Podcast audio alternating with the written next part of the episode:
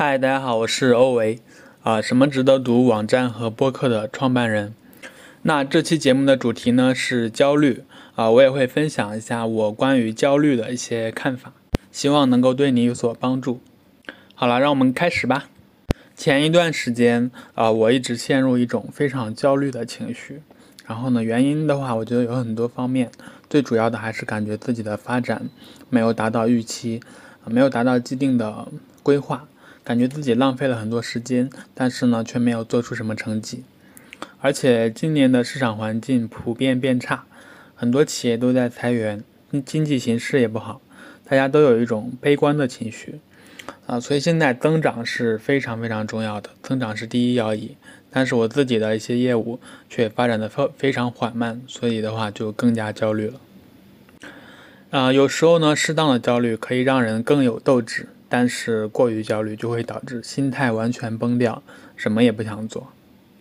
我也知道自己急需调整这种状态啊，所以每当这种时候，我都会沉下心来仔细思考啊，我是否在做正确的长期的事情，是否足够坚定，是否对未来有信心。会一次又一次的不断推翻自己，又不断肯定自己。经过来回反复的思考之后，最终呢会给自己一个定论。那就是继续坚定的走下去，不要怀疑自己。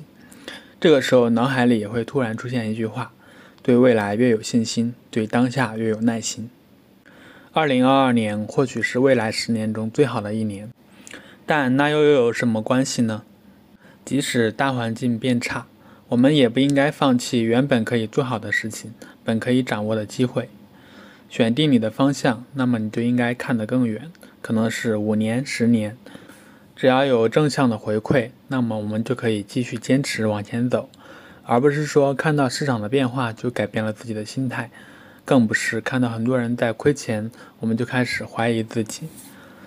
究其原因，是因为我们面临的选择和机会太多了，但并不是每一个机会都是你的，也不是每一个你的机会你都可以做成，所以给自己做做减法，专注把一件事情做好就够了，无需焦虑。只需只要今年的你比去年更好，明年的你比今年更好，一直走在进步的道路上，对未来有信心，那么我们就可以在当下更有耐心，活在当下，做好现在的每一件事情，每一个决策，迎接未来的不确定性。还有就是我们可能太想要一个结果，从而忽略了享受过程。从零到一和从一到一百都是不同的风景。当你爬到了山顶，可能会因为没有欣赏沿途的风景而感到遗憾。每一段路都有它的意义，学会享受当下，我们就可以有更轻松的心态去面对一切。有人说，现在的时间点和2008年有点像，美国金融危机，世界经济动荡，中国也有无数的公司倒闭，很多人找不到工作。但三年后，中国一路起飞，又经历了移动互联网的黄金十年。现在疫情已经三年了，经济进入了一个冰点，可能还会更差，但这也是我们修炼自己最好的一个时机，在这个时间点做好充分的准备，让自己更有价值。那么在未来当机会来临时，才有可能把握得住。当你对未来更有信心的时候，你就会觉得当下时间需要做很多事情，需要为未来的机会做充足的准备。这样我们在自己的内心就会有一个长远的目标。而且更加坚定自己当下的选择，从而也就不会那么焦虑了。